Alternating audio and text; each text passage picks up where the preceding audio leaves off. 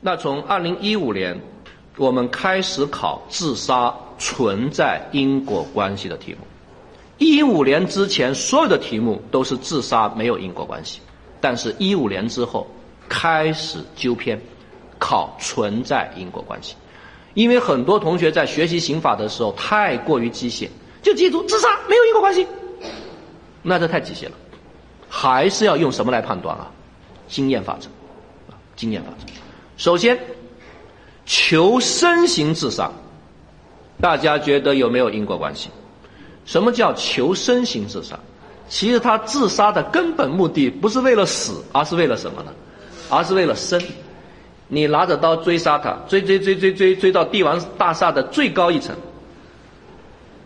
然后你拿着刀，他说你别过来，你过来我就跳下去。我说你跳啊，啪跳下去了。大家觉得有没有因果关系？那肯定有，因为你跳下去的目的是为了什么？搏一搏，对吧？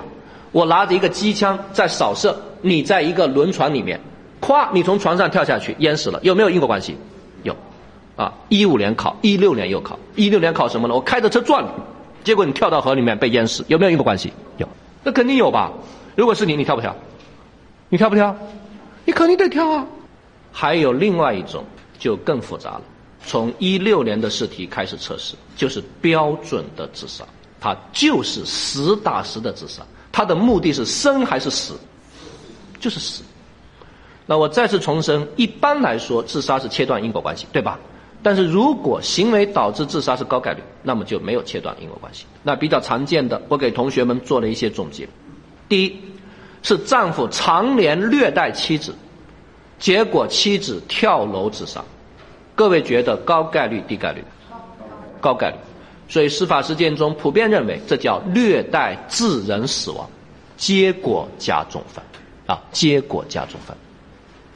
那么第二种情况，父亲长期暴力干涉女儿婚事，啊，大家要在长期干涉加上一个暴力啊，长期暴力干涉女儿婚事。结果女儿痛苦不堪，跳楼自杀。啊，女儿找了五十个对象，都被父亲暴力拆散。在谈第五十一个的时候，又被父亲暴力拆散。女儿生无可恋，跳楼自杀。大家觉得父亲跟女儿的死亡之间有没有因果关系？有。生命诚可贵，爱情价更高。大家应该都看过梁山伯和祝英台吧？罗密欧和朱丽叶也听过吧？所以经验法则认为这有因果关系，但是女儿没有跳楼，最后五十个男朋友全跳楼了，这有没有因果关系呢？这个一般认为没有因果关系。我又没打你，关你什么事啊？你有什么资格跳楼，对吧？好，第三，相约自杀，啊，相约自杀，两人不求同年同月同日生，但求同年同月同日死，啊，君恨我生早，我恨君生迟。一起约好跳长江，我对这女的说：“要不你先跳，我随后就到。”我实在不想让你看到我悲伤的样子。她的心都碎了，跳下去了。我很开心的走了。大家觉得有没有因果关系？